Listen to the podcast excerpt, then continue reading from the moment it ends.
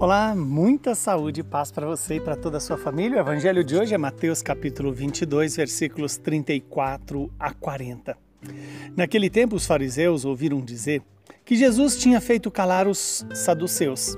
Então eles reuniram em grupo e um deles perguntou a Jesus, para colocá-lo à prova: Mestre, qual é o maior mandamento da lei? Jesus respondeu: Amarás o Senhor teu Deus de todo o teu coração de toda a tua alma e de todo o teu entendimento. Esse é o maior e o primeiro mandamento. O segundo é semelhante a esse: amarás o teu próximo como a ti mesmo. Toda a lei e os profetas dependem desses dois mandamentos. Palavra da salvação. Glória a vós, Senhor. Louvado seja Deus por esta palavra, que ela se cumpra em nosso favor, que ela nos ilumine e nos direcione para a vida eterna. Quando os fariseus colocam Jesus diante de uma prova, ou seja, de uma pergunta que verifica se Jesus está conforme a lei e conforme a tradição judaica. E Jesus então responde diante da pergunta de qual seria o mandamento é, maior da lei de Deus. Então Jesus responde: Amarás o Senhor teu Deus de todo o teu coração de toda a tua alma e de todo o teu entendimento. Essa é uma citação parcial do livro do Deuteronômio, onde amar o Senhor, Deus, com todo o coração significa amar a Deus na totalidade do ser. O coração é mais do que um órgão do corpo, é um símbolo de toda a realidade existencial humana. E ali está o centro da vida, onde o homem é convidado a amar a Deus com todo o seu ser. Amar a Deus com toda a alma significa também colocar nas relações espirituais Deus no centro.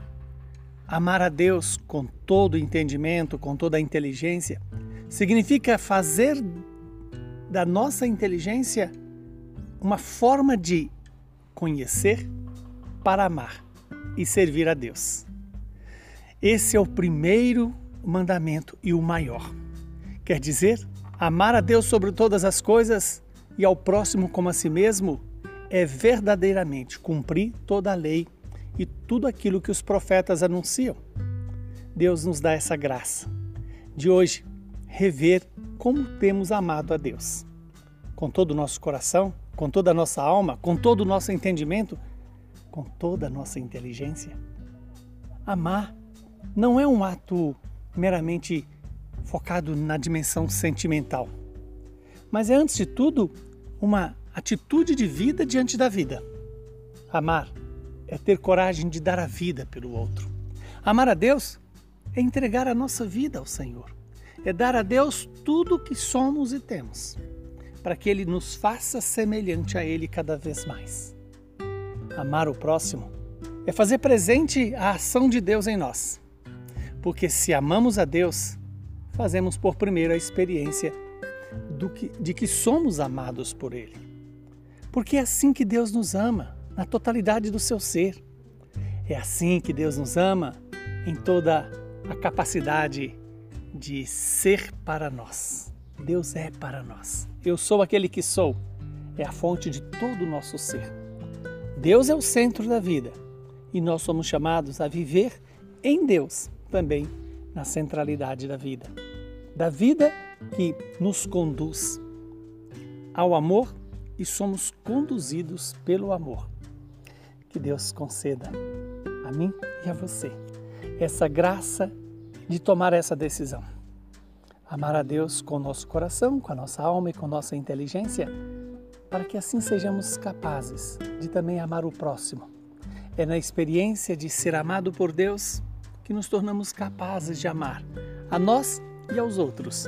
E amar os outros e a nós é permitir que o ser de Deus seja a fonte inesgotável de todo o nosso ser, de todo o nosso querer, de todo o nosso desejar, de todos os nossos sentimentos e de todo o agir humano.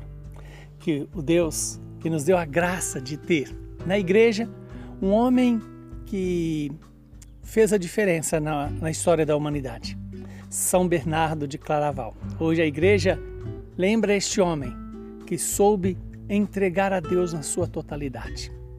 E ele dizia que a vida espiritual significa sair das nossas multiplicidades e encontrar com a nossa unidade.